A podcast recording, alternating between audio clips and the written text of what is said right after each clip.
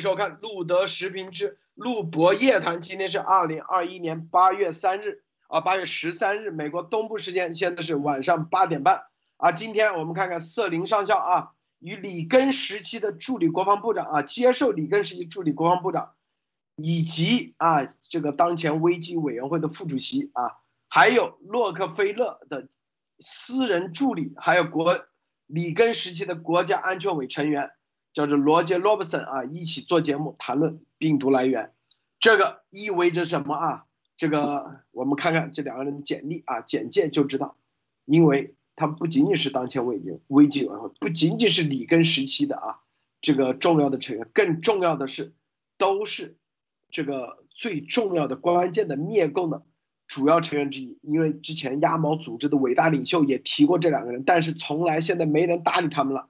什么原因？哎，瑟林上校是不是一个个照样？好，待会节目中我们来谈论啊。首先让博博士跟大家分享其他相关资讯。博博士好。好的，陆总好，大家好啊。今天有几条跟大家分享啊。首先呢，就是当然了，是这个印太地区的消息啊。因为这个伊丽莎白女王号航母，对吧，在这个关岛已经停泊了一个星期了，大家也就休息的差不多了啊。然后今天是伊丽莎白女王号航母打击群已经离开关岛了，然后在西太平洋和关岛周边要进行各种各样的那个演习啊什么的啊。大家也知道，这个 LSE Large Scale Exercise 大规模呃军事演习正在全球各地到处展开啊。所以伊丽莎白女王号航母的下面一个节目应该是参加这个，嗯。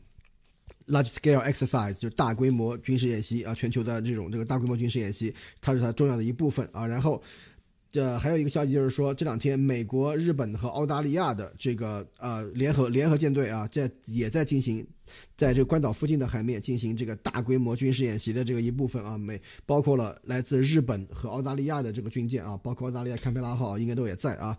然后美国是这个美利坚号两栖攻击舰啊，所以说这个也是非常强的一个阵容，而且。卡尔文森号是在这个夏威夷外面哦外海啊，靠近夏威夷的这个太平洋上面也在参加这个演习，所以说这个演习是全球各处同时进行的一个。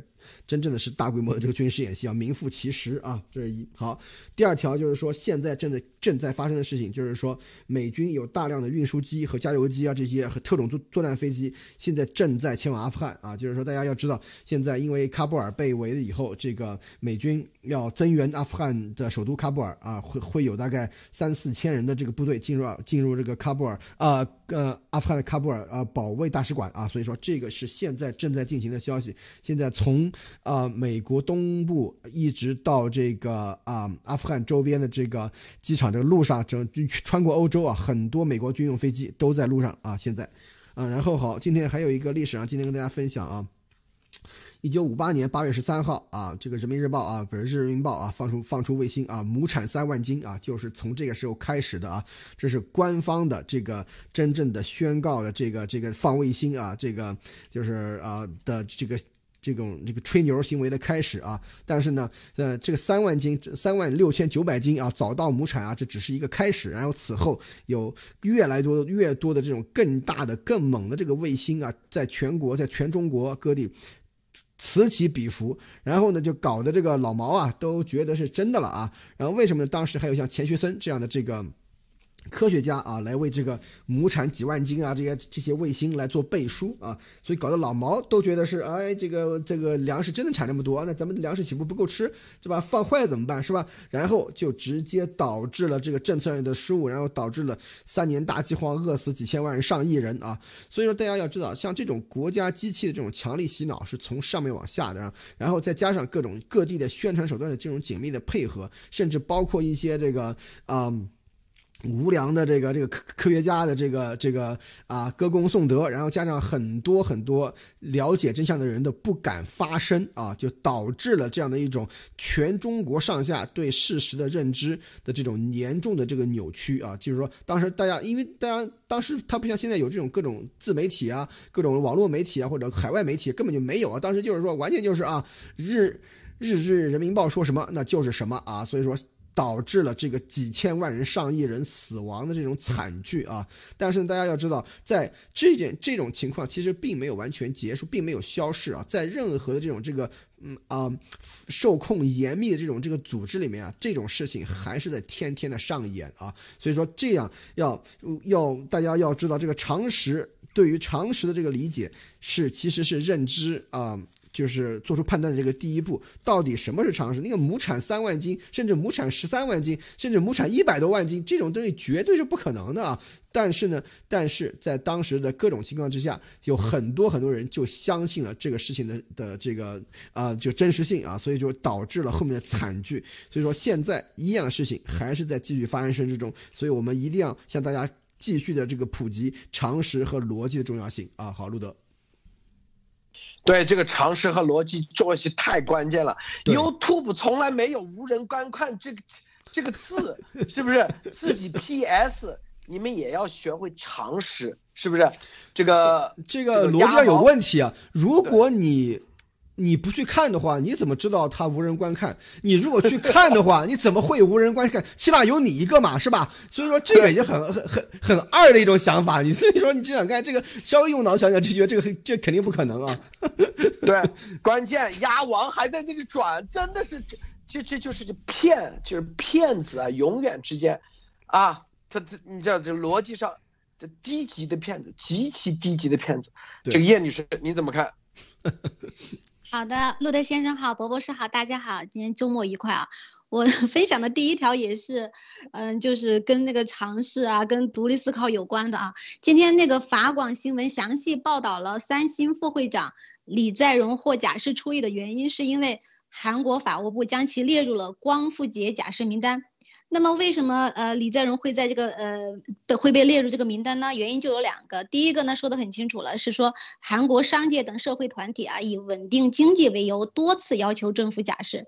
第二个原因呢就是韩国总统文在寅今天表示说啊假释李在镕是为了国家利益，希望国民理解啊，并且啊那个正义党代表于永国还批评文在寅政府说他是政商勾结，以李在镕假释换取三星电子在美国的巨额投资。所以啊，我们从这些信息可以看出什么？这次李在镕的那个获释，完全是因为韩国政府从他的经济角度考虑，从他自己的自身的各种复杂的这种利益去考虑的。这个与那个不要 face 的那个什么伟大领袖蹭热点宣称是他的功劳，大家觉得是是沾边还是不沾边？是不是再一次被打脸啊？然后第二条呢，想分享的是来自美国的。就是美国财政部长耶伦呢，正考虑啊，未来几个月呃内前往中共国。现在呢，正是拜登政府在评估，就是川普呃之前所加征的这个中共中共国商品关税啊，还有对中共的这些政策。拜登政府其实我们都知道，之前已经有过啊两次与中共的高层会面。但是呢，两次都是以争吵和指责的这这种啊而结束啊，并且感觉是那个见一次面关系更加紧张一层啊。这次还有媒体放出风声，就是说啊是为了讨论取消加征这个中共国的商品关税而访华。嗯，个人分析啊。这种讨论肯定是会有的，但是这个呃取消的可能性呢，呃几乎是为零的，甚至还可能会加大这个关税的这个呃征收力度。因为截止目前啊，我们大家都知道，中共其实依然没有做到嗯达成的那个中美贸易协定的相关采购数量，嗯，并且这一次耶伦访华不会是。呃，专程前往一定还是会像前两次一样的，就是啊顺路到访。其实啊，我们都知道美中关系已经不是说啊一个财政部长啊一个人可以修复的啊，并且而且还在中共这种啊战狼出击的背景下啊，嗯，其实主要破坏这种美中关系的还是中共，嗯，中共的这种一意孤行啊。之前啊，中共羞辱谩骂那个啊谢尔曼为白发魔女，对吧？大家都知道，这一次呢又来了一位满头。引发了这个耶伦，所以我们大家看一下，接下来中共又会这一次又会如何表演？好的，谢谢罗德先生。好，这个实际上是昨天啊，这个瑟林上校接受了 Frank 啊加弗林的加弗林的啊一个重磅采访。加弗林是什么人啊？首先啊，大家看，他其实我们之前做节目都已经说过。他现在是当前危机委员会的副主席啊，副主席，他是里根时期的啊助理国防部长，看到没有啊？他在一九七零年代和一九八零年代，是吧？在联邦政府担任多个职位，在里根政府期间负责国际安全事务的代理助理国防部部长七个月，他现在是啊安全政策中心的创始人，因为这个他们所采访的这个地方就是一个智库，叫做安全政策中心，看到没有啊？他是当当前危机委员会的啊成立啊副，当时成立安全委员危危机委员会啊，然后呢，现在是安全危机委员会的副主席，副主席。除此之外，另外一个人，之前我们做节目专门说过，叫做小罗杰 Robertson，这个人记不记得，在一九年的时候啊，这个当时第四次当前危机委员会成立的时候。这个鸭王多激动啊！说罗宾罗宾森怎么怎么，现在别人不提他了，不提鸭王了，是不是？他是里根国家安全委员会国际经济事务高级主任，是捷克共和共和国布拉格战略研究所的主席和联合创始人，也是 PSSI 华盛顿公司的执行董事。在他在里根时期是秘密经济和苏联解体的财政战略。就苏联解体，里根当时怎么击垮苏联？我们之前做节目说过啊，就是罗宾森做的方案，当时做的方案，在二零一零一年至二零零六年，大部分时间担任国会美中经济安全。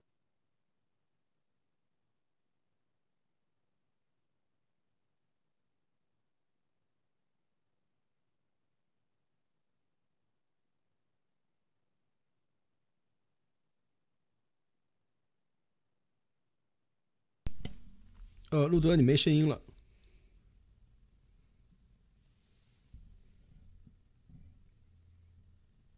现在有没有声音？呃，有了，有了，现在回来了啊。他还担任啊大通啊洛克菲勒的私人助理三年，后来实际上他是洛克菲勒家族基金的啊签字人。更重要的，他也是安全危机委员会的。啊，成创始人，现在啊，这个很多对中共的，包括经济脱钩，包括啊对他们的这个中概股的全面的退市的一系列，现在已经验证了，就是安全危机委员会，包括罗宾森在背后的全面推动影响政策。当前危机委员会啊，是不是？这个鸭毛为什么鸭毛为什么不提了？是吧？别人为什么不跟他们再去啊？怎么地合个影、搞个节目？为啥别人不搭理了？因为已经知道他就是中共派出来的啊，海外搅浑水的。说到这的时候啊，这是这是这就你看啊，这个瑟林上校他掌握的病毒的来源的真相，现在已经推到政策层面了，因为这两位。是正儿八经啊，美国重要的、重要的什么影响美国政策的核心成员，再开始啊听他们俩的节目的，那肯定都是啊核心的，核心中的核心。你像啊加夫尼成立了安全政策中心，一九八八年，二零一六年克鲁兹本来宣布啊，如果总统成功竞选成功。宣布他为国家安全顾问之一，是不是？然后他在一九啊，就是当前危机委员会第一届成立的时候，他就是主要的成员之一。他是当前危机委员会现在的啊副主席，影响力非常大，主要是在什么？在政策层面，就是。美国的有政策层面，因为瑟林上校是什么军界、军界、军情界到政策层面，这是一个跨越啊。之前跟福林将军做节目啊，跟这个麦基纳尼的中将啊，空军中将做节目，那属于军方。现在啊，直接跟这两位，具体内容待会再说，就跟这两位一起来谈论，跨越到这个政策层面。博博士，你怎么看啊？首先啊，这个 Roger Robinson 是个大牛人了，他我是了解一。喂喂，先听见吗？声音啊。喂，听见吗？喂，罗博士听到没有？我能听，我我能听到。叶女士能听到有声音吗？啊，我能听到，能听到。好的，那那那我现那我现在开始说了啊。这个现在就是说，这个 Roger Robinson 他是他是一个一个很很很著名的一个人物。为什么？就是说他是从冷战从冷战。期间啊，在这个里根政府的冷战期间，一直到这个冷战之后，以及是整个后面的东欧的政策里面的话，他都是做了非常多的工作在里面的，而且可以说是操刀这个整个的这个冷战，也就是说苏联解体以及这个整个东欧的这个巨变之间的这个啊很多的这种这个经济和金融的上面的这这方面的这个东东西，都是他在背后进行这个这个主导和操盘啊，所以说由他来现在来。出来和和这个赛林博士啊，和赛林上校一起来做这样的一个节目的话，讨论这个病毒来源的话，这个非常非常的重要。因为为什么？就是说，他是从这种政策层面以及这种这个经济层面，因为他的这个整个的历史，他的这个整个的职业生涯，就是啊，把这个苏共和他的整个这个影响力和他整个在东欧的这个布局，把它给就是完全解构，然后进行这个啊。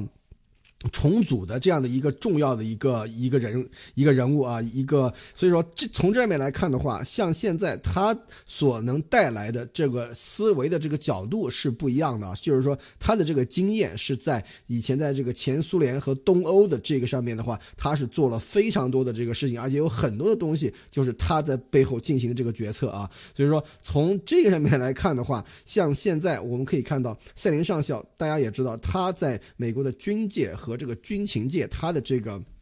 啊，关系和他的这个啊，这个资历是非常深厚的。而且现在，像美国的这种这个重要的这种政界和这种智库人员的话，也开始进入了这个啊讨论，甚至开始公开的在这个节目里面进行这方面的这个讨论和互动啊。所以这个就这个事实来说的话，就已经是非常非常啊重要的一点了啊。就可见，就是说对于中共的这个病毒来源真相的这个推。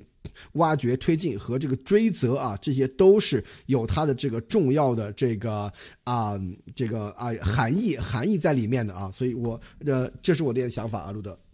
你看罗宾森啊，他是消灭苏联的经济和金融战略的主要设计师，大家看啊。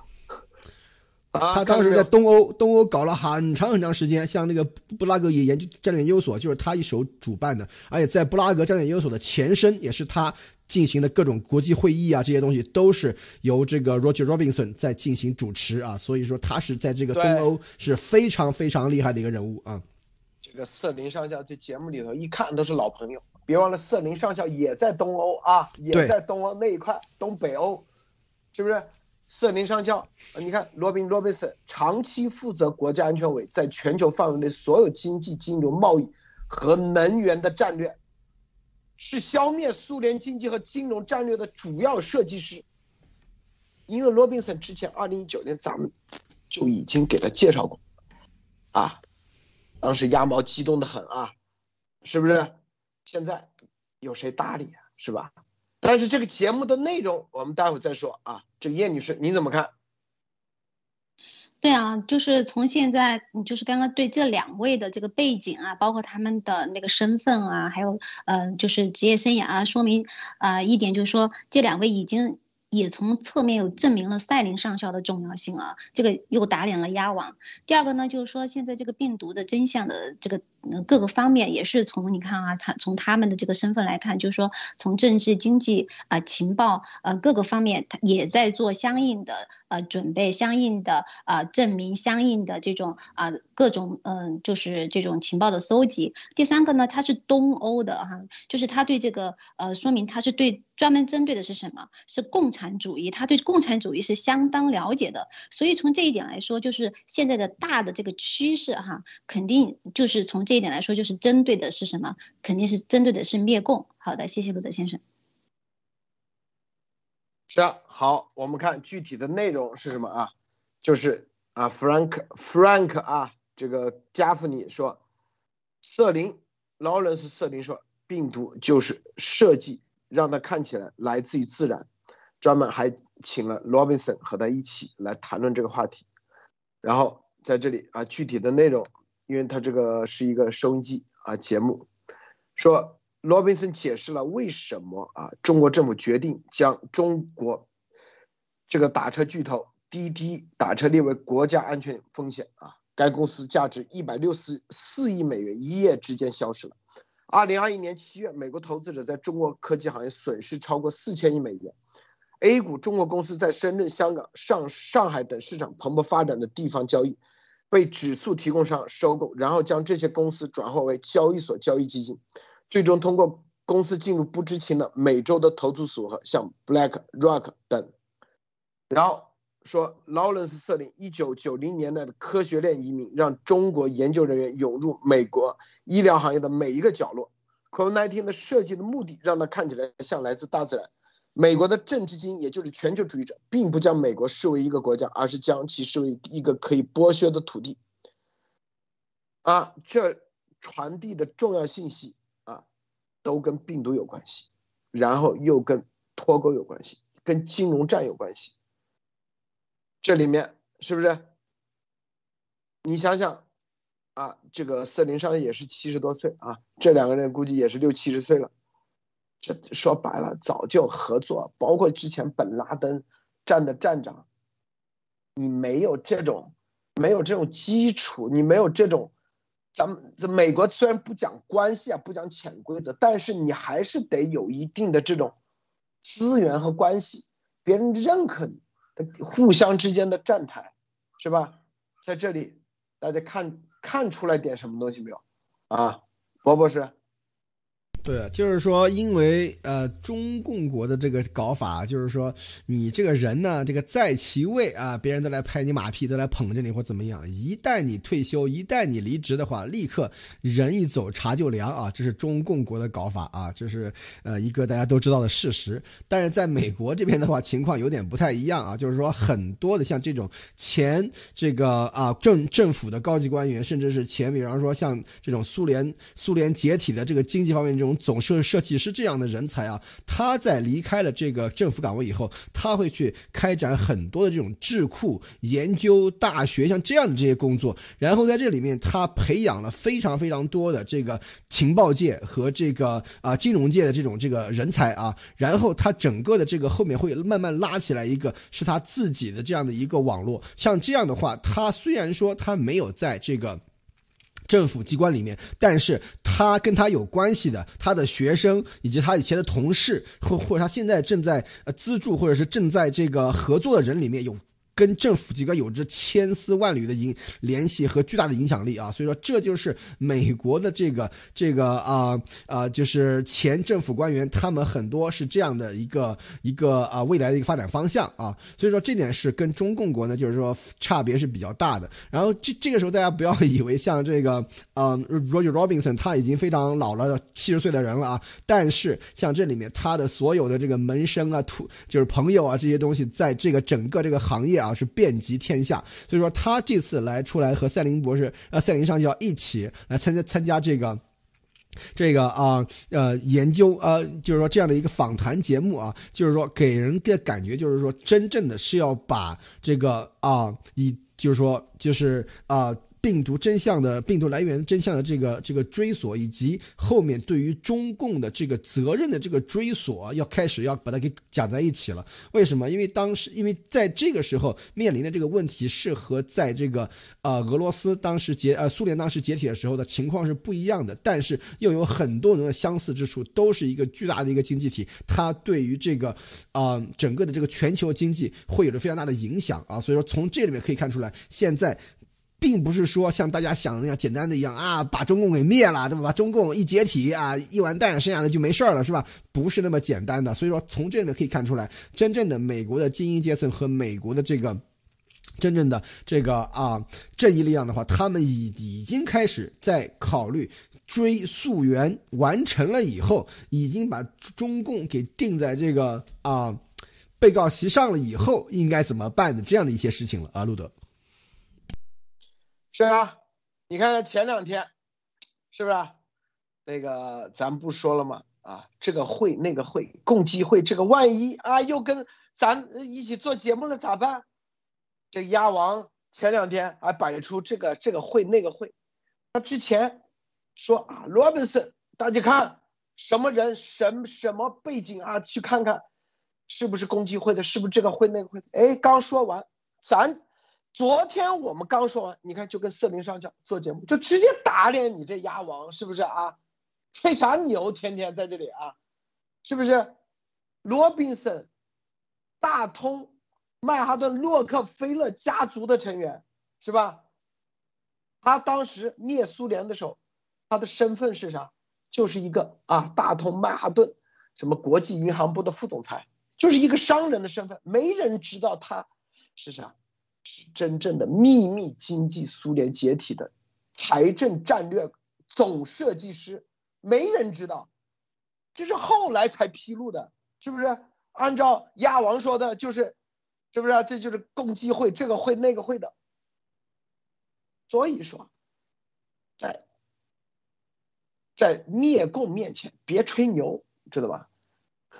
迟马上就被雷造了一批，是不是啊？马上就给你看看到底谁牛？你不是刚说完吗？直接这罗宾森，这是鸭王啊，之前啊百般推崇的，是吧？主要就是在幺幺九之前，主要吹牛逼的就是这个罗宾森，说啊跟跟他怎么怎么地，是不是？但也没见啊，也没见。这个叶女士，应该你记得二零一九年鸭王吹牛这个是吧？在罗宾森这个记不记得？嗯，对呃对。插一句啊，路德把那个屏幕重新分享一下嗯。好的好的。好，嗯，不好意思，嗯。叶女士，请继续。对啊，就是嗯，鸭鸭王他是长期就是。把这些嗯没有任何考证的，没有什么的都往自己身上就是蹭啊，然后贴金啊什么的。其实像嗯，其实他也做了一个做了一个事情，就是说每次都帮那个路德社的节目也好，还有呃这些东西也好，他提前给我们大家打广告，然后做了一个其实从。另外一个角度来说，帮我们做了一个背景的铺垫啊，而且也从呃另外一个角度来证明，就是现在包括现在今天的这这些人的他的身份有多么重要啊！鸭王都想来蹭，你说这个嘉宾的那个身份有多重要，对吧？然后呢，这个嘉宾还和那个呃赛琳上校一起啊做节目，那从侧面。也证明了赛琳上校是有多么的重要，因为像今天这个呃 Robinson 啊，他首先就像刚才呃说到的，他是对东欧、对共产主义、对这一系列的东西，他是非常非常了解的。他包括对那个什么，你看他做的很多工作，其实是比如说对啊中共啊，包括对共产主义这些国家呀，包括啊这些他的风险啊，他的情报，他的那些嗯就是呃这些东西的风险啊，包括他的威胁，他他是有他的那个职业。嗯，就是他的职业分析，他的呃情报的一些东西研究在这个地方，所以作为那个灭共的这一点来说，他们是非常有权威的，他们是非常有啊有话语权的。嗯，所以之前鸭王帮就是这些人的身份。同时做了一个非常重要的一个啊介绍啊，所以在在这个地方，其实呃鸭王还是 有一点小的那个呃贡献的，就是帮路德是所有的这些嘉宾，他都会提前帮我们打个广告啊，然后呃证明一下它的重要性。好的，谢谢路德先生。伯伯说，对于啊这个什么啊神秘的这个共济会啊，这个你怎么看啊？这个罗宾逊绝对按照鸭王说的，之前吹的就是绝对啊，说的是肯定是这个会那个会的。啊！立马打眼打脸，你怎么看啊？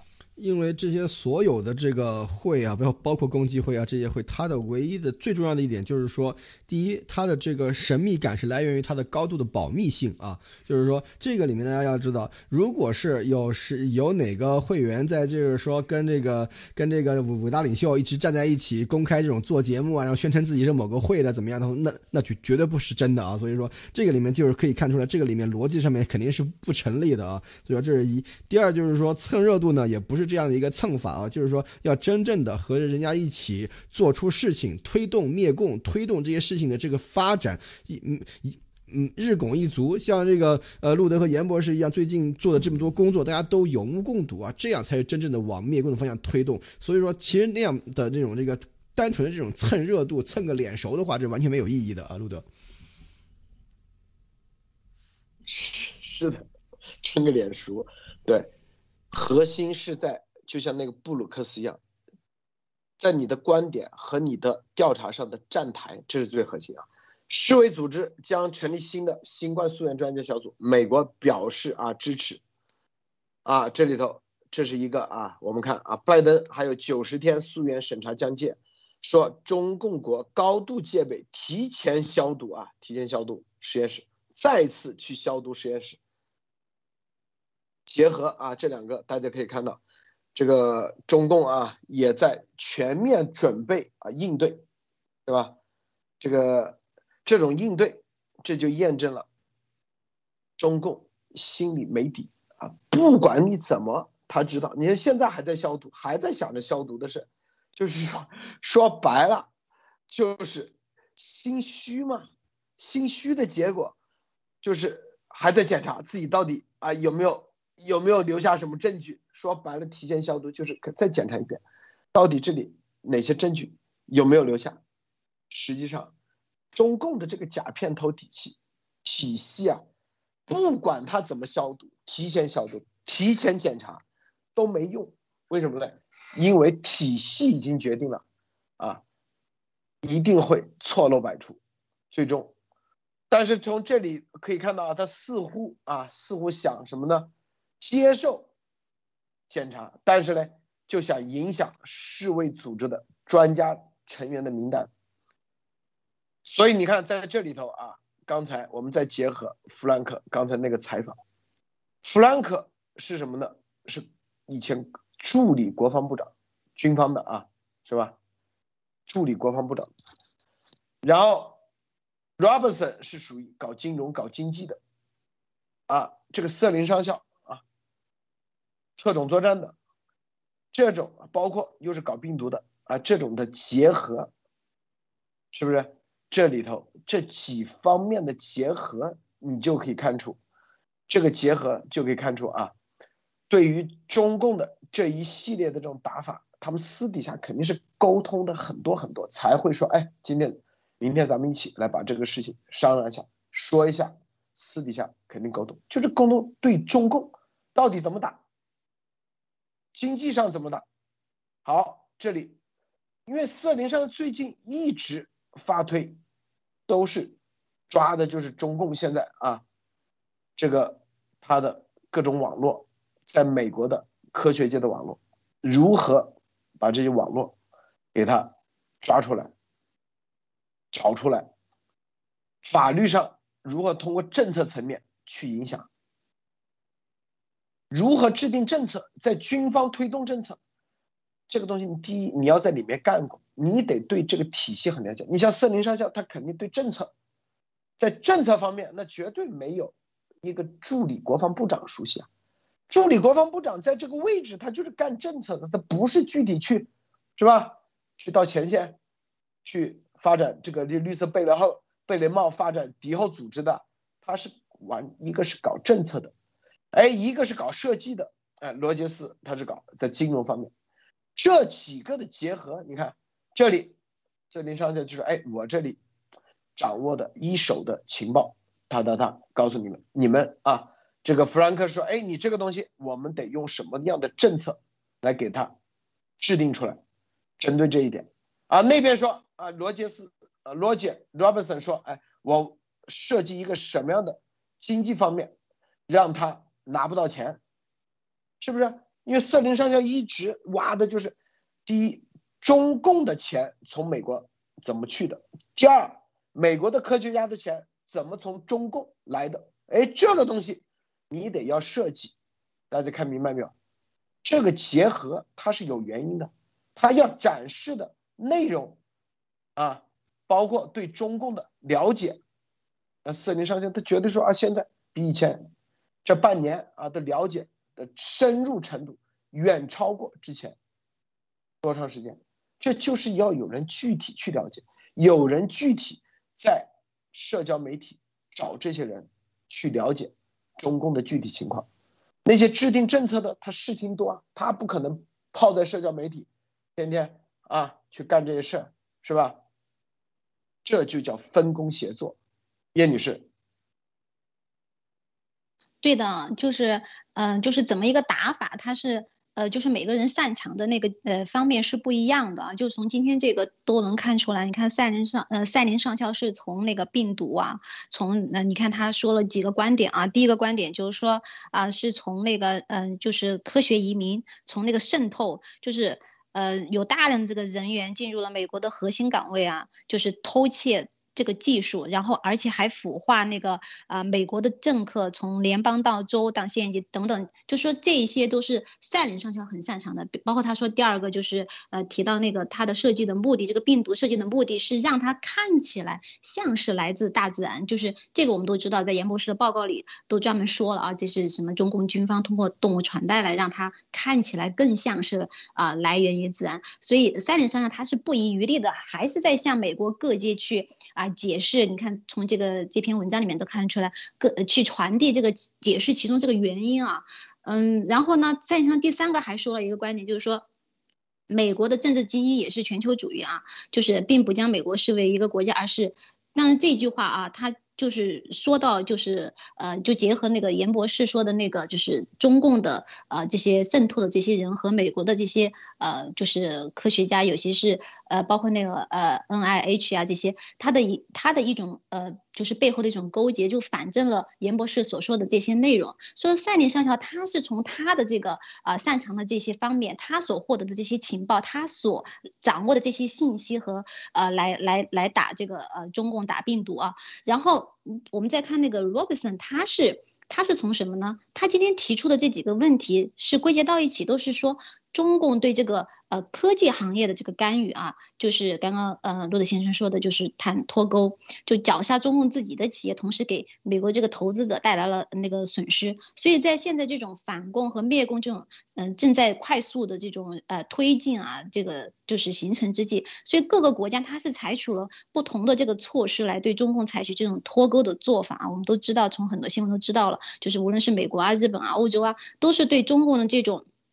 直接的投资它是大幅下降的，然后从中共撤出的企业现在也是啊越来越多，包括美国出台了一系列的这种呃政策啊、法律啊啊，包括欧洲它也会是跟着来的。那说明什么问题？就像刚刚陆先生说的，就是现在呃各个领域各个呃就是各个呃什么政呃立法政嗯情报啊什么科学啊，就是各个领域它都是在呃就是按照自己的那个步骤，按照自己的那个程序在推进这个事情。同时我们也看到像今天啊，他每一个人。就是落实到个人的，嗯，就这种他每一个人擅长的领域、擅长的这个专家，呃，就是专业的这个地方，他也是在发挥自己的这个呃力量，在呃推动病毒的真相。好的，谢谢路德先生。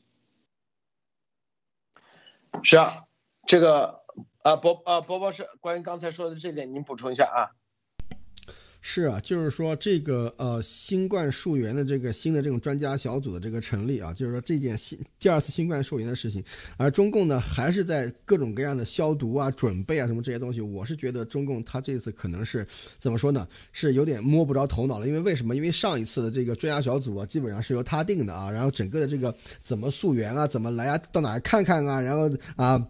到哪吃吃喝喝、卡拉 OK 啊什么这些东西的话，都是由中共一路安排的啊，所以比较有谱，对吧？这一次的话，肯定没有上一次的这个控制那么啊完善啊，就是说控制的那么完，就是说百分之一百啊。所以说这一次他肯定心里没底，所以说又去消毒啊，又去准备啊，又又去干这些事情去了。但是，我有一个感觉啊，就是说这一次的第二次这个溯源，它肯定跟第一次溯源的要看的东西不一样。就是说，这个肯定是由于你继续按照第一次溯源来进行准备，来进行这个啊，就是呃很多东西的这个安排啊，或怎么样的话，肯定是行不通的。所以我是觉得中共也不用去费这个力气了。到时候真正的溯源的这个啊，就是说。队团队组织起来以后，到了这个场场地以后，肯定会要看的东西跟中共准准备的东西不一样啊。所以说，从这点上面来看的话，我觉得这一次这个第二次这个溯源来看的话，而且美国已经表示支持了，而且是世卫进就是成立新的专家小组。而这个时候大家不要忘了，谭的谭书记已经反水了，谭书记已经反水已经很已经很长时间了啊。所以说从这面来看的话。这一次溯源将会是非常有意思、非常值得期待的一次啊！所以我们看这个后面会会会会如何发展，而且而且怎么说呢？我觉得这个事情肯定还没有定下来，后面有很多的这个变数都有可能发生。但是由美国情报部门所掌握的东西来看的话啊，这一次溯源所要看的东西肯定和中共准备的东西完全不一样啊，不得。是的，这个你看啊，这个雅虎也在报道啊，这个中共啊，中共国掩盖啊实验室泄露的各种理论，实验室来源的理论啊，来源的。好，关于这个，咱们先谈到这里啊。其实还有很多啊，还有很多，包括这个呃妹子啊，杰米妹子也在这里接受福克斯的采访的全面啊。因为现在最近很多说啊，我们老谈病毒，不谈谈别的，我们先谈谈别的啊，来谈谈别的这个。涉受1.3亿美元假货及洗钱，纽约四名华人被捕啊，有七个人从中国进口假货到美国，贴上正品标签，然后出售给零售和批批发商啊。具体内容是纽约的东区联邦检察官十二日指控七个人从中国进口假货到美国，在车间为这些商品贴上正品的标签，然后出售给零售和批发商，他们被。控串谋贩卖假货及洗钱罪名，两个啊，一个是贩卖假货，其中啊有三人在逃，四名华人已经被抓啊。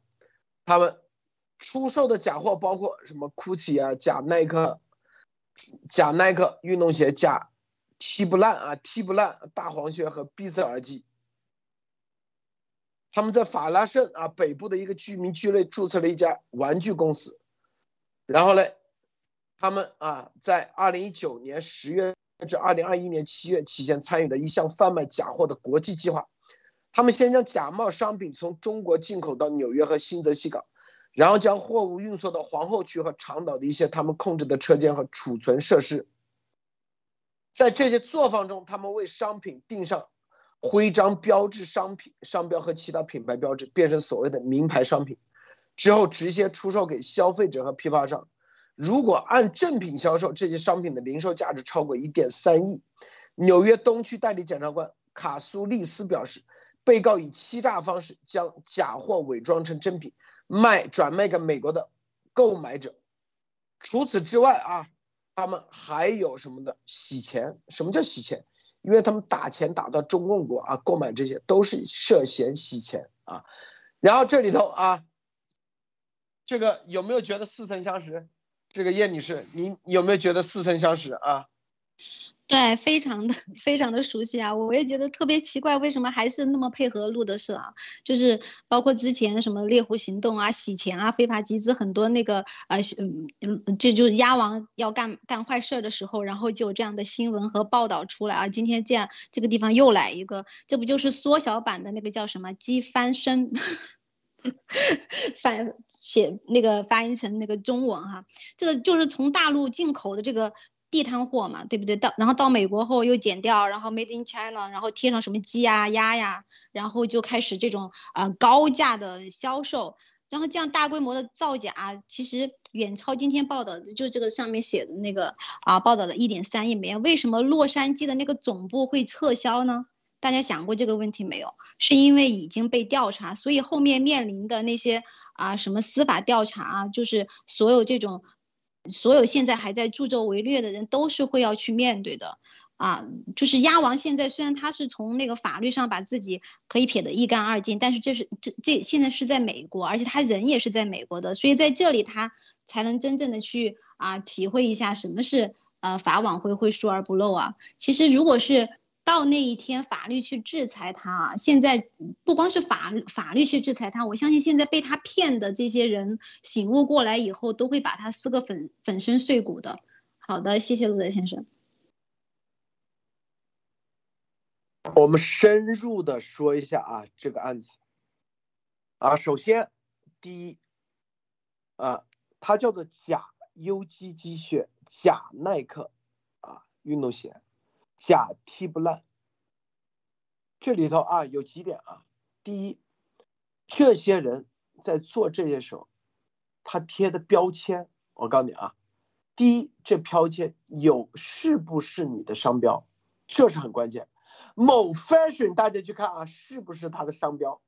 有人已经查出来，要过期了，已经过期了，不属于它的商标啊。和美国某商标完全雷同，基本上雷同，啊，就跟那个这个这个 LV 是吧，或者是什么 C 啊，那个国内不经常吗？把这转一下，让你看的就像什么 CG 或者叫什么什么呃什么 Cookie 啊，我都不知道 Cookie 是不是？但是哎，他说哎，你看仔细一看又不是，远了一看又像，对，这就是这帮人的玩法，这就是这帮。但是在美国，我告诉你啊。一定是你有没有这个商标权，这是最核心的。商标在不在你手上？不在你手上，你都叫造假。什么叫在你手上？在你手上，你得拥有，而不是说你这个商标是你设计的，就是你的啊。美国的商标法的规定，你去看看啊，是吧？你得第一仔细去看看商标法。你得拥有这个商标，怎么拥叫拥有？你为这个商标啊，是吧？第一有没有原创？第二，在你之前，别人完全可以诉讼你说啊，你跟谁谁某个商标雷同。第三，你在这个商标上，啊，是吧？回头打商标官司的时候，你是否啊能不能打得赢？打不赢，我告诉你。就是造假。我再告诉大家，这帮人，这帮啊，这个案子的法拉盛的这帮人，在美国，他不会贴的跟那个叫说什么一模一样。我告诉你，他绝对不是，一定是这个 UGG 啊，稍微变化一下。然后呢，如果警察来抓他的时候，他就说：“哎，这个东西你看，我卖的不是 UGG。”警察或者说是哦，不是，是吧？但是，检察官在那个在调查，调查的结果，你这就是伪造，你这就是假冒伪劣啊！不叫假冒伪劣，叫就是呃，应该叫啥？这个假货啊，假货。美国是吧？你要么就不打商标，你只要打了商标，你拥不拥有，这是很关键。哎，这个伯伯是，就是因为某 fashion 说，哎，这个商标是属于他的，啊，这是我们没打什么什么知名商标啊，LV，但是，但你要知道这一点，这商标是不是真正属于，这是最核心，这就是为什么别人网上啊媒体报道某 fashion 在洛杉矶是不是说就是从大陆弄过来的一些便宜货，然后贴上商标，跟这一模一样，你的商标是不是你真正拥有？你先打一个商标权啊，这个博博士。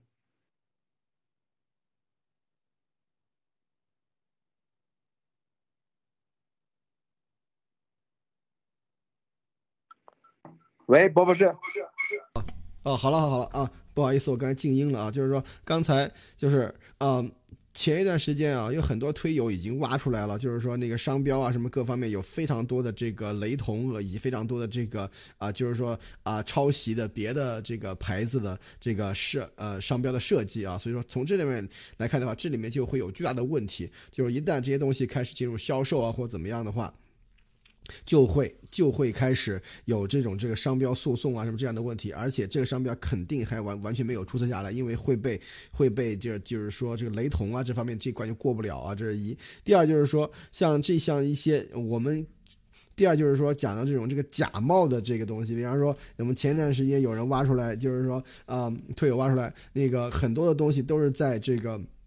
中共国内，比方说义乌的这种小商品市场的这些比较便宜的这些东西，对吧？拿到这边来以后，进行这个啊贴个牌儿，就立刻卖多少多多少钱，是吧？所以说这个里面可以看出来，这个里面会有巨大的问题啊，这就属于一种消费欺诈了啊。所以说这个上面来看的话，所以说。这个可以可以，这都是非常非常简单、非常非常容易识破的套路。只要是在中国，只要去小商品市场买过东西，都会知道这里面是怎么样的啊，讨价还价什么这些东西，对吧？但是，一旦到了这边啊，用了一个某 fashion，对吧？什么这些东西的一个商标的话，就立刻你就。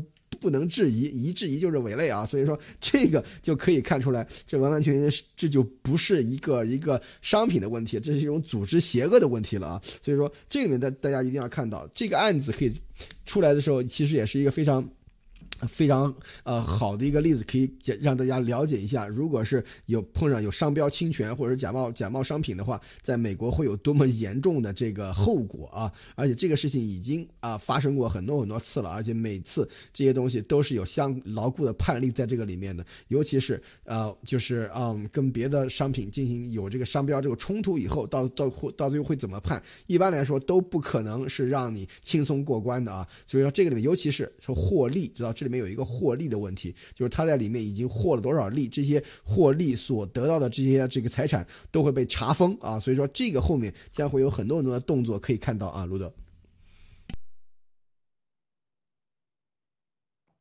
这里的还有一点，还有一点就是你要知道，在美国啊，一个真正的品牌性的东西，首先啊，你。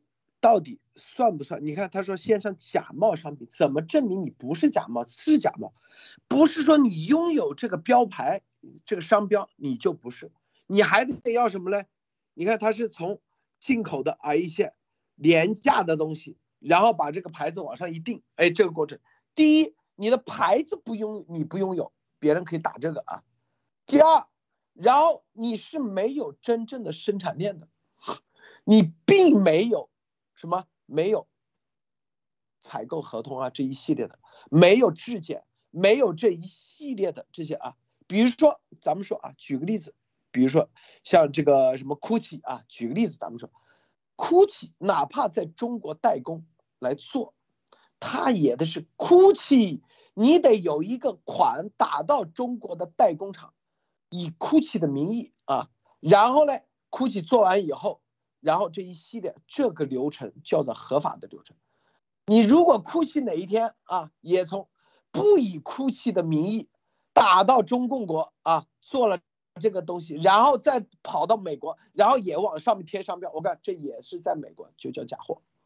千万别以为在美国这不是啊，一样的，自己去研究研究，自己去研究一下，是不是？否则，你想想，在美国这些专卖店的。店员太容易造假了，是不是啊？只要 贴个商标，所以你要知道，在美国，你的店员你都不敢造假。你店员如果造假，因为所有的每一件，它一定是厂里出来有详细的，你今天下了多少单，下了一千个单，回来一千个，有多少卖出去了，有多少库存，有多少没卖出去，这些东西都是一个完整的链条。这是供未来啊有人来起诉你的时候，你的最重要的证据。否则，你想想，大家有没有想过这一点啊？我们刚才说了，在中共国很多卖卖这些品牌的，有些啊卖十件是真的，剩下一百件全假的，自己贴，在美国是绝对不可能的。美国这种事那就是假冒。不是说你这个品牌这个 logo 做的是真的就是真的，跟 logo 没关系。你的所有的这个品牌的标识是不是你真货，是一个体系、一个环节、一个闭环的形成才叫形成，绝对不是说啊这个 logo 属于我的，然后从中国买一个假的往买一个便宜的往上一贴，并且买的这个过程也不是以自己公司名义去下单，是以别的名义。别的公司这就叫洗钱，这一系列搞明白没有？所所以说啊，这个，因为你要知道，一个包这玩意，你在很难去啊，因为中共国现在有 A 货，什么叫 A 货？说白了就是，比如说啊，这个 GUCCI 生产的番禺这个店自己里头生产出来的，跟 GUCCI 一模一样，接个楼梯。贴个 logo 就行了。你如果从从这个从这个商产品的验证，你是没法验证出它是假的，就跟那个美钞一样，葫芦岛做出来的。但是为了防止这个，它就有一个闭环的设计，你必须得啊，是从它的这个体系里出来的才是真货，不是它这个体系里出来，哪怕你是这个厂生产的原料材料一模一样。我告诉你，这都是假货。他们在中共国买的，说白了，就是那个厂买的就是原，说不定就是原厂的，但是到美国来，这你以为贴个标签，你就可以当真的卖？警察是识别不出来，他们一定是啊，第一是当真的，第二是二手的啊，第三怎么怎么，经常跟别人说啊，这这都是 GUCCI 原厂生产的啊，怎么怎么地。但是在美国，这就是定罪的，所以放到某 fashion 上一样的逻辑，逻辑是一样的，只是品牌不一样而已。这个叶女士。对，我想说的就是，呃，首先我想说一点啊，就是不管它是鸡系还是鸭系还是什么系，其实作为鸭王来说，它有一个最初的一个初衷，就是它根本就不是想来真正把这个品牌做出来，把这个品牌做好，或者是真的是来给大家一起挣钱、一起发展这个公司，不是，他的初衷本来就是骗钱，所以他基于这个他骗钱的这个初衷，他怎么可能去把这个东西做往好的方面去做呢？他肯定想的就是。怎么把钱骗过来，然后他自己的那个成本和这些东西是控制到最少最少的，这是他的一个啊初衷。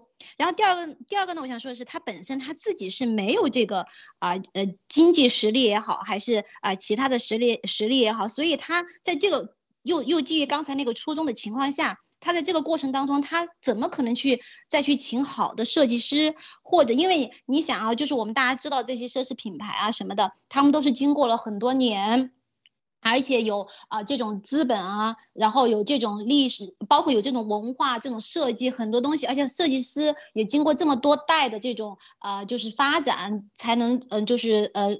就是塑造一个品牌啊，其实这个我们大家都是非常清楚，怎么可能在他那么短的时间投入那么少的钱，然后就可能把这个品牌给做好呢？从这个呃，就是最基本的一个逻辑上来说，都是说不通的。所以他是根本就没有，也没有这没有这个初衷，没有这个好的这个呃心，就是真真实的心来发展这个企业，发展不是发展这个，就是发展他的这个整个机系列，呃压系列也好，然后他也没有这个实力，所以才会。造成他后面想去作假，而且他这个作假的这个呃东西也是非常一个常规的一个中共中共的这种啊长期作假，我们都知道在中共国这种假货啊，而且假货的这些呃渠道也好，还有套路也好，还有这些东西是非常成熟的了，所以他就有一个他的这个一个是他的这种思维，然后第二个他也有这种。啊，可以配合他来造假的这一系列的这些东西，嗯，就是呃，你看，我们都知道，在嗯，就是大家推呃推友上的发了很多，在淘宝找了很多很相似的这些东西，因为它有一个可以来满足他现在他的这种需求的这个这样的一些呃，就是中共的这些造假的这些东西呃平这个平台和渠道啊，所以他在造假，但是他忘了这是在美国，他也忘了他现在就是面临的这些东西可不只是。不像他之前就是随便就在啊中共国自己想怎么造假，想怎么骗钱，怎么就是呃就是用最低的成本，然后呃骗嗯骗更多人的钱，然后他自己谋谋取这种暴利。其实现在是有法律的，而且你看他他那个机器列差多少钱啊？根本就。远远超过今天报道这个一点三亿美元，他骗了多少钱？他还更改生产地，明明就是在中国生产的，他还把生产地给改了。所以我们可以完全可以想象，就从今天这个点都可以想象，他以后的就是呃面对的这种法律上面的这种对他的这种呃哦，他面对这种法律对他的这种制呃制裁哈，所以就嗯就是很就是我们就可以看到是后面对他的这种法律制裁是很多的。好的，谢谢陆德先生。是啊，你看这个一个品牌，大家知道啊，咱们就说啊，前两天啊，鸭王在这说品牌，我天，简直就一点逻辑都没有，在这胡扯，是不是啊？任何一个品牌，你要一件就是一件衬衣吧，咱们说啊，上一千美金一件衬衣啊，什么比如说普通的料。这种我们算算啊，一千五美金以上那叫高档。你这个定价，你这个叫高端。你在第五大道有没有样板店？第五大道哪哪条街的第五大道的哪个地方有没有店？你在皇英国伦敦的皇后大道有没有店？你在巴黎啊那条街有没有店？你在东京的啊银座有没有店？这几个，你任何一个店，任何一个地方，都得在米兰啊等等等地方，一个店都没有，是不是？因为什么？这个市场它就这样的，市场的，就是你的品牌的这个定位，在国际上它是有一定的啊，有一定什么，就是，就是你现在花多少钱，你在第五大道，你的品牌档次不够，你都找不到一个店。就是你说 花多少钱开一个店，别人都不给你开。品牌形象的展示，这是第一啊。第二是吧？你有没有故事？你是多少年、几十年、上百年啊？有没有这个故事？第三是吧？有没有参加各种啊这种时装秀，或者是著名的时装师的设计？有没有顶级的？啥都没有就开始吹，原价三千，现在你们可以三百，实际上只有三十人民币一件，是不是？在淘宝，这就叫造假，明白？在美国，这就叫造假。记记住啊，美国的一个就是你，你一件衣服，你除了是定制，定制大家签协议啊，就叫定制，不是定制，你是就是工厂统一出的。我告诉你啊，这里头都有行业规矩啊。你当然说你可以蒙一个是一个，蒙一个本来才一百美金，你蒙个一万美金，我告诉你，在美国是什么？第一，任何地方半年之内全变都是无条件免费退货。第二，如果你超出它的价值，那就是欺诈。千万别以为那个美国啊，就随随便你想卖多少，除非你是定制，定制也要算人工费。你的价值是多少？你的品牌价值是多少？你的定价是这样？你的啊？为什么很多人说啊，这个爱马仕每年要涨价？因为涨价是人工费上的涨价，它绝对不会因为这啊每天暴利啊，我这个今年是啊这个是这个价，明年我价值涨成百分之一下涨百分之九十，因为我的品牌值涨了百分之九十，错。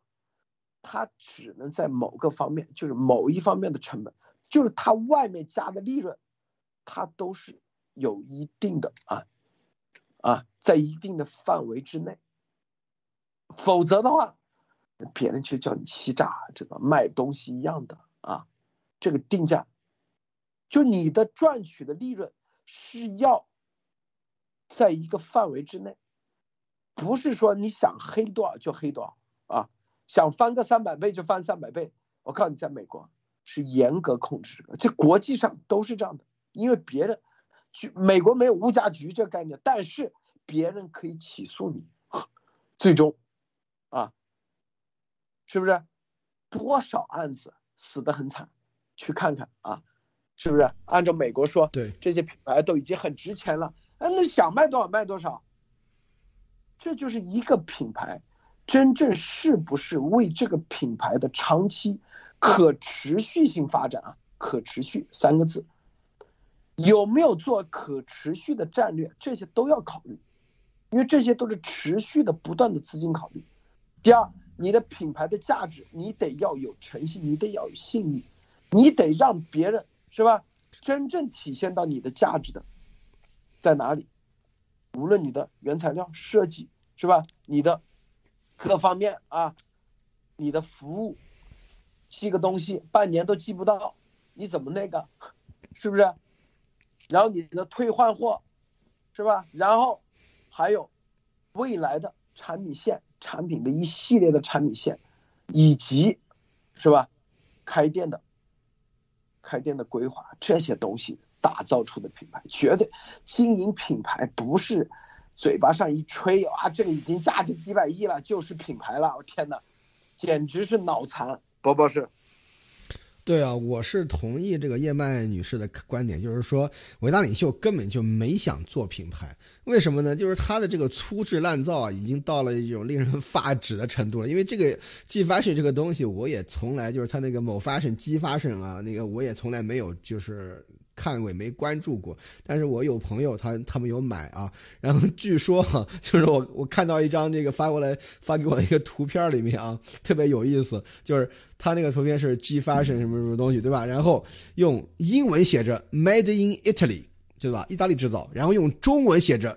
美国制造这四个字，所以说，所以说这个就完完全全就比这些那个怎么说呢？这个义乌小商品市场那些东西还不如啊！就是说完完全全就完，这这绝对是属于欺诈。就就从这上面来看的话，这就属于欺诈。就这样的东西还要卖好几千块啊，这就完完全全是属于欺诈了。而且质量啊什么这方面的各方面的话都是不合标准的，跟这个价格完全是不配的。所以说从这面来看的话，这就是怎么说呢？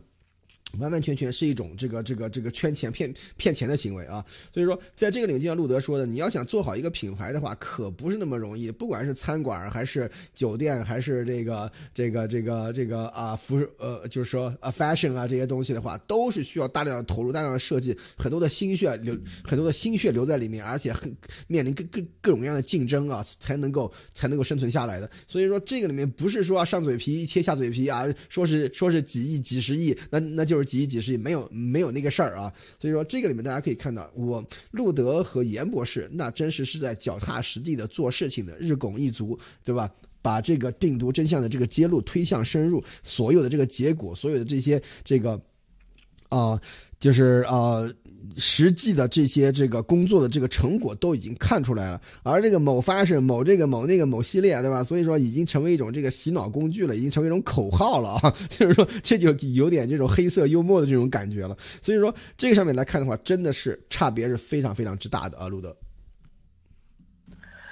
是啊，有的人老说啊，路德，啊，你得赶紧把这个商标路字注册一下。我这有啥注册的？任何人抢注在美国都不管用，美国就是你在这个商标下，你到底投入多少，你实际上做了多少，这才是关键。你光抢注，在中共国家抢注抢注，在美国抢注是没用，因为我告诉你，几年前我就已经了解了这个商标相关的，抢注没没没一点用都没有啊！这就是为什么苹果，苹果的啊。每次他出一个新品，就是 iPhone 或者 iPad 或者这些啊，叫叫什么 i iPod 这些，哎，有些人在在中共国抢注了那 iPad 嘛，但在中共国输了。当时苹果最重要的啊一个诉讼的一个重要的理由就是，你抢注的那个人没有在 iPad 上没出过任何产品，也没有投资过投资过一分钱都没有，广告啊什么什么。你所以这个商标跟你是没有关系的，你只是叫做抢注这个行为，但是在美国百分之百 iPad 必必赢啊，因为美国一个商标是什么？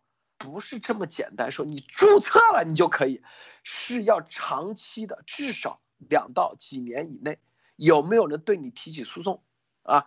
打完以后你这个商标才归你啊，是打下来的，大家都在这个商标上。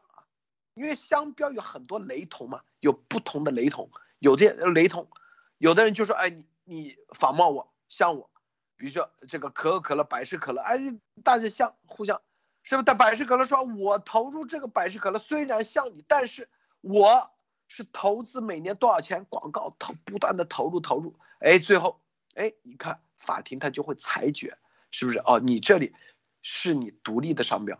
你和那个不一样，虽然雷雷同，但是并没有形成观念上的让人觉得看到你这个商标就造成那个，是不是和那个一样？这就是区别，是吧？所以说啊，大家知道啊，任何在美国，就是你脚踏实地、日拱一卒，真正去做做出来，在法律上一定站得住脚的，忽悠出来的百分之百站不住脚。是不是某 fashion 你广告费有多少？是不是你的设计师有没有有没有啊？别人说有人有个叫什么克罗心的，是不是有没有像别人一样，什么米兰服装秀开专门的各种这种啊？这个叫服装，那个叫做那个模特展示，是不是？你啥都没有，你怎么能证明这个是你？的商标 就这么简单，就这么简单，是不是，叶女士？嗯，对的啊。首先，首先我声明一下哈，就是我我在路德社说的这些，只代表我个人叶曼的观点啊，跟路德社是没有任何关系的。就是我想说，就是鸭王哈，他自己吹，就是之前肯定大家都非常清楚啊，他自己吹有很多个牌子，我们都知道的非常出名的那些呃奢侈品牌，每个好像说了五六个牌子吧，我当时记得。然后这些牌子的顶级设计师总监到那个呃某某 fashion 去工作啊啊，然后马上就要来了。那我现在时间都过去这么长时间了，大家有没有看到啊？然后鸭王自己在直播经常，我还记得之前拿的那个什么料子啊。然后还有一个什么鳄鱼的那个什么什么皮，就每次都拿拿出来，就是给大家呃，就是炫耀他。其实他在炫耀那个什么料子的时候，还在解释这个料子的时候，实际上就是一个欺诈了。你们有没有看到他用那个实际的料子在，就是用用在这个产品本身身上呢？没有吧？到现在也没有。就是说我们到现在为止都没有看到他所说的那些什么各个的各大品牌的总监和设计师来，也没有看到实质的这种材料，然后。你们从买家秀、卖家秀自己的那个那个使用体验来说，如果现在有有产品在手上，你们拿这个手手上的那个产品，像不像他说的那个，就是他像个带货一样的在那儿呃说的那些产品的那些质量，根本就不是，对吧？你们自己的体验就能最能说明这个问题到底他是不是在欺骗，他是不是在欺诈。其实哈，就像刚才陆先生说的，一个品牌它要做，大家都可以去了解一下，任何一个品牌它的时间需要多长，可不可能就是也是像这样一夜暴富，一夜怎么样的？既然他连时间上也达不到，他的那个资金上他也跟不上，因为他没有那么多钱。就像他他如果有那么多的钱，那么多的实力，可以打造那么多的那个品牌，就像严博士说的，他还看得上你手上的那个三瓜两枣吗？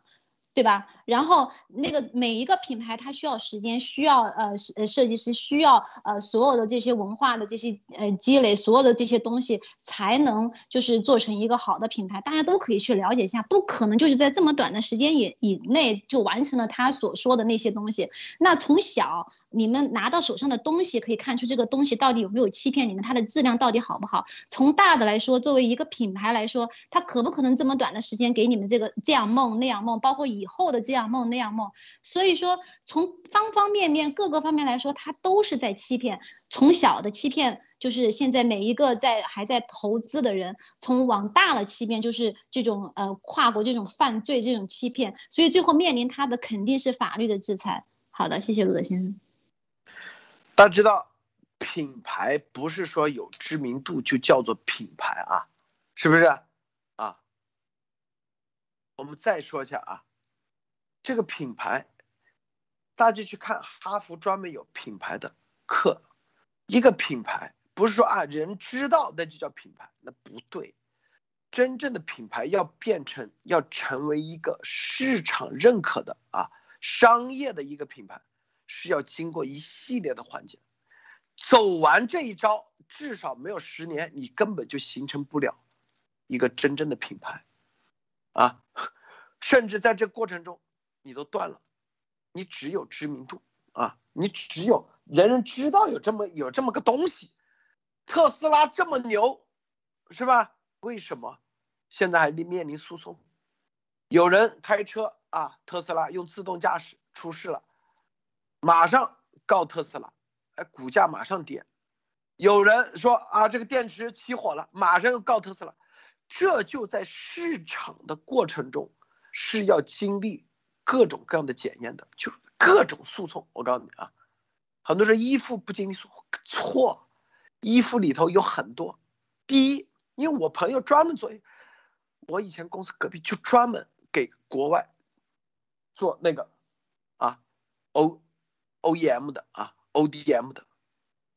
有的人起诉衣服，说你的衣服里面的定型剂或者这种液体啊，对。身体造成什么致癌啊等等，我告诉你啊，这个诉状啊，你走到你的品牌走到呃你的知名度走到一定时候，一定会面临这个，你能不能撑得过去？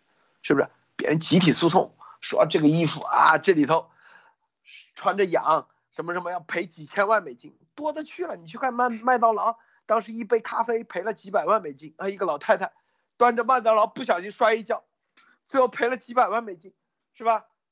麦当劳，那你的衣服，是不是？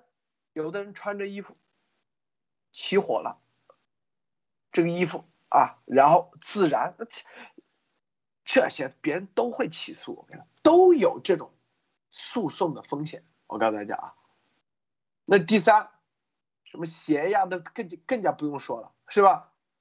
这就是啊，一个有人知道和真正形成品牌，真正形成品牌就是。你在各种诉讼里头，你都打赢了，以后这就是成了法律，就是对你的品牌，你你的里面的啊一个拉链啊的这个事情，基本上你就已经在法庭站住脚了，这叫站住脚。中共国的人因为像鸭王有在国内从来都是靠关系，在海外他懂这些吗？根本没半点这概念。我告诉大家啊，因为这些。我们的朋友他不都经历过，啊，啊，说什么长岛也做这玩意的，他懂吗？是不是？因为我们的一个朋友，他们做一个设计的东西，跑到这里，头几年一点事都没有，后来全部给他撤了，然后诉讼，在这个美国赚的钱全赔进去了，全赔进去了，是不是？所以很多在美国他不敢打自己的品牌，为啥？都是做来料加工，或者是给别人做代工。因为这个品牌你要站住脚，在美国太难了，你要花很长的时间、很很多钱，中间前期你赚的钱全投进去，都有可能，是不是？这就是品牌的形成过程，这就是别人美国这些品牌，比如说什么爱马仕、LV 这些品牌为什么能够啊赚中间很多利润？因为。最重要的一点就是，他在这几十年，一年打个十个官司，几百个官司，都把的品牌基本上已经定死了。就是他在这块赢了必赢，是不是？所以这就他的设计这块，就是跟着法律走的啊。有些东西不能用，有些东西能用啊。有些颜料能用，有些啊颜料由于化学原因不能用。你像包还牵扯到化学原料，有些东西。回头说你是不是出问题？你想想咋怎么办？这都很多，还包括什么哨子那东西，这淘宝一看根本不是金的，也不是银的，是不是？这些都属于，而且而且还吹不响，吹不响倒无所谓。但是你要知道，这个假的镀金镀银，这个在淘宝卖一点事都没有。但是你跑到美国，在网上说这是这里头。腐蚀性材料，啊，你因为你放到嘴里头的，波波是知道吗？对，而且伟大领袖，而且是伟大领袖亲自示范，吹不响。不是吹不吹得响，核心的，你这里有个镀锌的，镀的假的材料，有毒就麻烦了，嗯，有毒就麻烦了，对，还危害身体健康，对，赔死他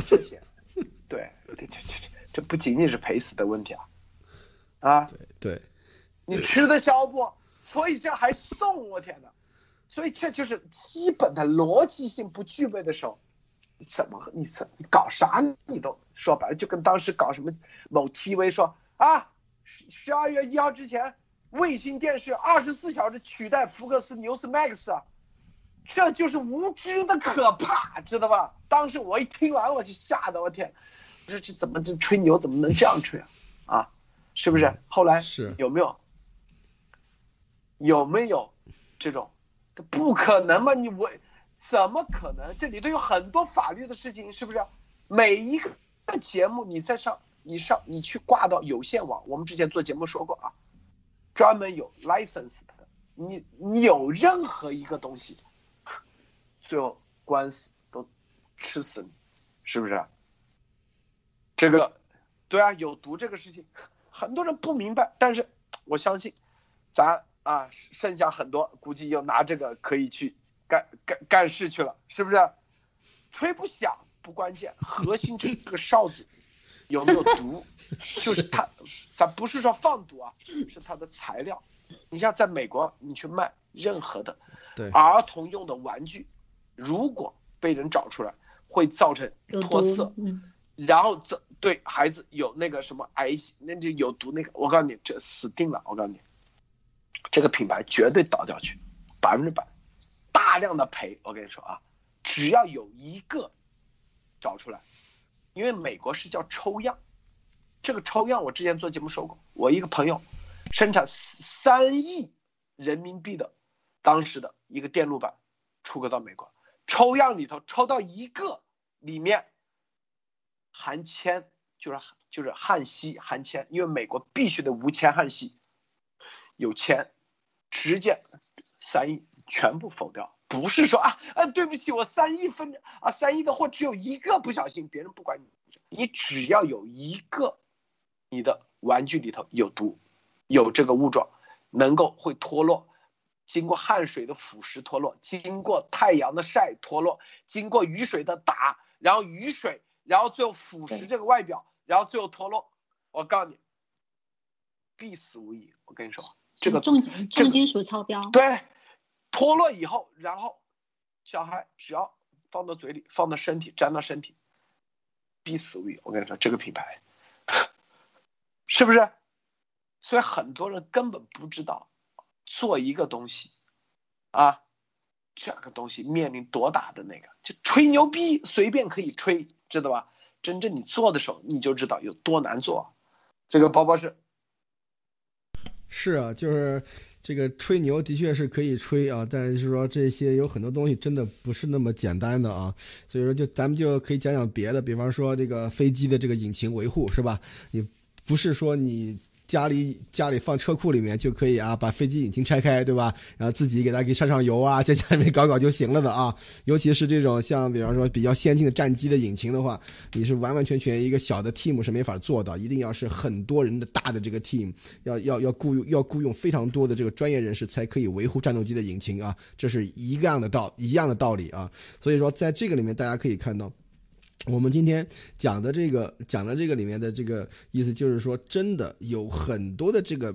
东西可以可以可以表明啊，就是说某 fashion 啊这些东西的话，完完全全就不是冲着这个发展品牌、发展这个这个体系来的啊。就是说，为什么路德说以前他是觉得这个啊看上去非常有希望，就是因为它是一个真正的一个体系的东西，一个概念，但是真正做出来以后完全不是那么回事儿啊。所以说这个里面就可以看出来巨大的问题了，这到底是干什么的？这个动机就非常非常值得怀疑了啊。所以说这个后面我们也可以看出后来。某 fashion 后来出来了以后，因为这东西我再我再说一遍，我我跟这个没有一毛钱的关系，所以我了解也不多，我我都是道听途说和听了和看了朋友们的这个这个转推啊什么这些东西啊，就是在这个里面大家可以看到，真的是到最后只能用四个字来形容，一地鸡毛啊，所以说。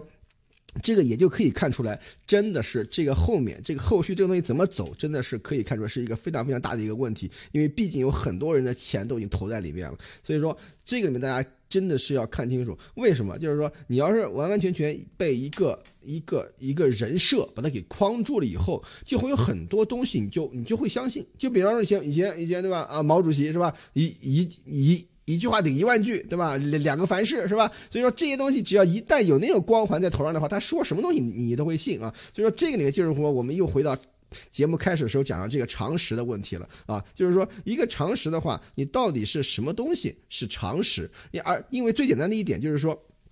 咱们今天就是说可以稍微讲一点啊，以后以后再展开。就是常识里面，它你最重要的一点，其实因为我以前跟大家讲很多逻辑的东西啊，但是后发后来发现，真正的常识判断才是真正的很重要的点，而且很多人就就忽视了这一点。为什么？就是说常识这个东西你要搞清楚一点，就是说它是一个事实，一个 fact，还是一个观点，一个 opinion，知道吧？这两个是有一个巨大的差别的啊，就是说。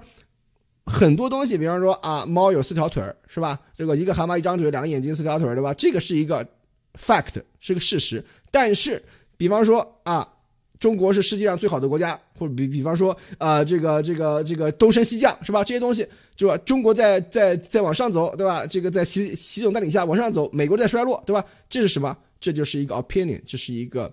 观点，所以说，如果你要有一个没有事实依据的观点，拿它当做事实来进行推理的话，你的逻辑再丰富，你的逻辑再完善，你肯定不会得出出，你肯定不会得出正确的结果，知道吧？这就是一个你为什么要判断。一个东西是事实还是是观点的这样的一个一个一个啊重要性在这里啊，所以很多的就是我我我们的很多的朋友啊在里面，尤其是呃就是说智商特别高，而且是经常就是呃逻辑性都很强的，为什么也会被带带沟里去？主要就是这一点，就是说它基于它的逻辑推理基于的东西是一个观点，而且是一个被误导的观点，而不是一个事实啊，所以这点上面大家一定要分清楚啊，路德。所以说啊，你像这个品牌，是吧？我们以前在东莞啊，一些供供给他们那个，他们都是有专门的驻店的啊，就是驻场的代表，每一个环节从采购到染色，然后再到啊，所有的每一个环节都是严格把控，啊，既既不能出什么，主要出安不能出安全问题。不能出衣服里头有化学剂，你只要有一件，谁吃多了没事干，在你那喷点化学剂，那你说白了，你这赔死了。我跟你说，你这个厂就赔死了啊！这就是所有的质量把控，这是最核心的。你这啥都没有，从淘宝买完，然后往这里贴标签，你这不说白了，我天，你想美国能能那个吗？啊，最基本的逻辑就在这里。好的，今天节目啊就。到此结束啊！谢谢，博博士。